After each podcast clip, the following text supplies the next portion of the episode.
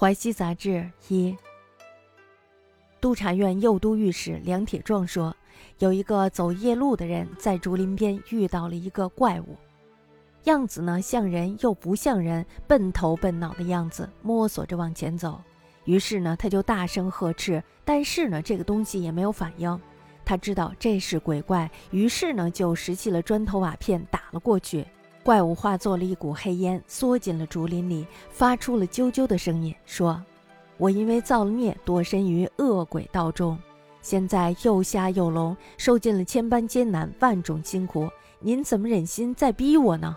这个人丢下鬼走了。我在《滦阳消夏录》中记载，王居庄讲的女鬼，因为喜欢编排别人的坏话，结果遭到了报应，成了哑鬼。这个鬼遭受的报应是又聋又哑。大概是因为生前聪明过分了吧。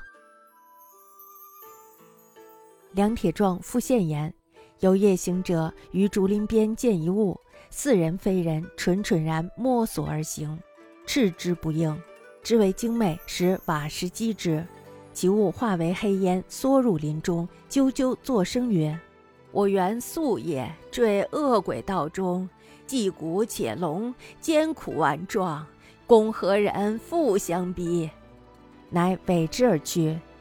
于《滦阳消夏录》中记王居庄所言：女鬼以巧于缠构，受哑报。此鬼受龙骨报，其聪明过甚者乎？